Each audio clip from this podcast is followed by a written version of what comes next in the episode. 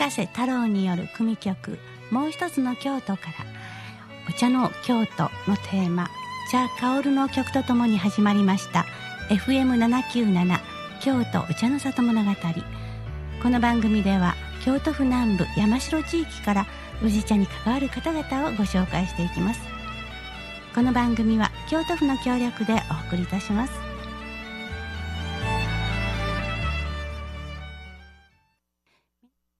皆さんこんにちは。京都お茶の里物語ナビゲーターの高島佳代子です。よろしくお願いいたします。さて今週のゲストは JA 京都山城理事で、えー、茶事業専門会議委員長の斉藤正弘さんです。和塚町でのインタビューをお聞きください。では今日はよろしくお願いします。はいよろしくお願いします。では早速なんですけども、えー、わずかのお茶の全体的なことからちょっとご紹介をお願いします。はい。あの和塚町はあの京都府の一番最南端にございます。そしてお茶の面積なんですけども約500丁部と500ヘクタールですね、えー、ございます。そしてあの、山深いんですけども盆地の形になっておりましてあの大変空気の美味しいところで、えー、そこで、あのいろんな農産物が香り高いものができる産地です。はい。えーと、わずかのお茶の特徴について教えてください。はい。あの今も申し上げた通り香りがすごくいいと。いうところとそれとあ玉露に負けないほどの、あの美味しさが深い美味しさがございます。だからいつも感動するお茶を求めて、えー、作っておるというような産地ですね。のわずかではこう煎茶が有名っていうのをよくお聞きするんですけれども。はい。あの煎茶の産地ということで私どもの先人の親たち、えー、先祖さんが、えー、作ってこられました。そんな産地が本当です。だけどこの頃はあの天茶の日本一というような産地になってしまいました。煎茶と天茶の違いをすみませんが教えてください。あのお茶の木は一緒なんですけどもあの多少の非売管理とそれから、えー、製造工程が違います。そして、えー、消費者の皆様に飲んでいただく時の形態というか形状が違いますね。あの、ま、天茶は抹茶、えー、煎茶は、えー、急須で飲んでもらうというようなことです。はいで急須で飲むお茶それからお抹茶としてねいただくお茶どちらももう日本のねあの文化をこう伝えるお茶かなと思うんですけれどもそういう、えー、お仕事をされていますが、えー、あのずっとわずかで生まれ育ちになったと伺っております、はい、で農業もされてらっしゃる、はい、あのーえー私で生まれ育ちまして、えー、本業も商売もやってるんですけど自営業でそれから農業も大好きで私のお茶が好きでお茶の加工をやっております。お茶の茶工場をなんかいくつかやってらっしゃるはい。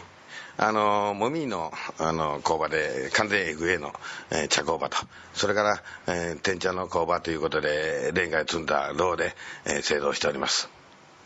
はい。えーお茶をねこう作られる上でいろんなこうあランクができてくると思うんですけれどもそこはどういうふうにして生まれていくものなのかをちょっと教えていただいていいですか？ああ一言で言う話するのは難しい話なんですけども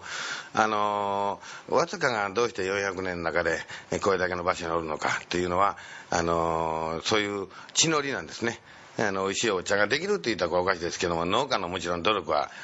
ほとんどなんです。あとは私どもいただいとる天からいただいとる血のりがあると。そのおかげで美味しいお茶ができてると。私はそのように思っております。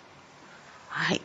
えーあの斉藤さんは、えー、JA 京都山城京都山城農協の理事でもありそれから、えー、茶事業専門会議委員長としてあの山城地域もねずっとこう見ていらっしゃると思うんですけども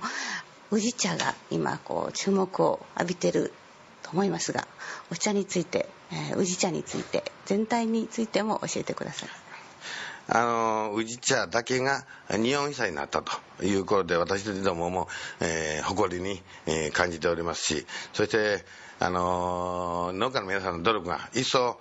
頑張ってくれるようになったと。そして、えー、和塚町もそうですし、えー、宇治茶のあの後継者がしっかりした後継者が育っているというのは私感じております。はい、あのわずかには、えーと、あの後継者の方が育ってるということも注目されていることだと思うんですけどもそのあたりもちょっと教えてください。はい、あのー、先般っていうかいろんなところへあの見学に行くんですけども、うん、お話聞いておりますとわずかの、えー、後継者若い二十歳代の後継者がやはり日本一多いなというふうに感じました。そしてあの現実にその数がおられてでみんなみんながやはり親が作ってるお茶を飲んで美味しいなと。そういう感動を消費者の皆さんに与えたいという思いでつながっているというふうに思っております。どうぞおいてください。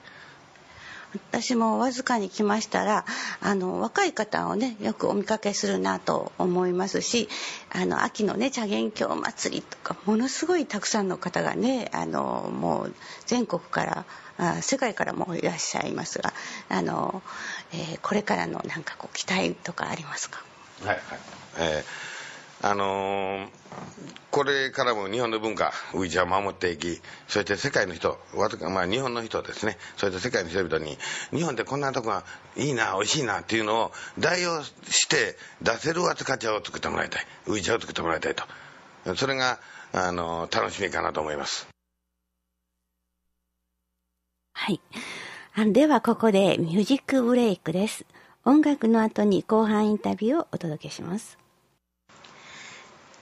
今年はあのお茶の京都ということでますます宇治茶がね注目されると思うんですけれども、えー、と最後にこうわずかの魅力も含めてお話しください。はい。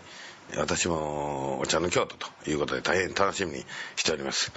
まずねわずかにおいでいただきたいというのが私の思いなんです。それで皆さんに五感であの空気そして温度で音いろんな環境を五感で感じていただいてあだから欲しいんだというのを味わっていただきたいと思います。非常に楽しみにしております。本当になんかこう景観も素晴らしい地域ですよね。観光スポットとしても面白いところがたくさんあるんじゃないかなと思うんですけど。はい。はい。あの景観指定第1号というようなところであの指定を受けております。それで多くのあの景観の場所があるんですけどもこの山成開墾という中で農家の方が美味しいものを作るのにこれだけの苦労をというかね、作業されてるというのも感じていただいたらそれも来られたお客様に一つの感動になるのかなというふうに思います。まずはこうわずかにね足を運んでくださいっていう感じですかね。はい。どうぞ皆さんわずか町においでください。お願いします。今日はどうもありがとうございました。ありがとうございます番組の終わりの時間になりました。今週のゲストは JA 京都山城、えー、理事で茶事業専門会議委員長の斉藤正弘さんでした。では次回をお楽しみに。この番組は京都府の協力でお送りいたしました。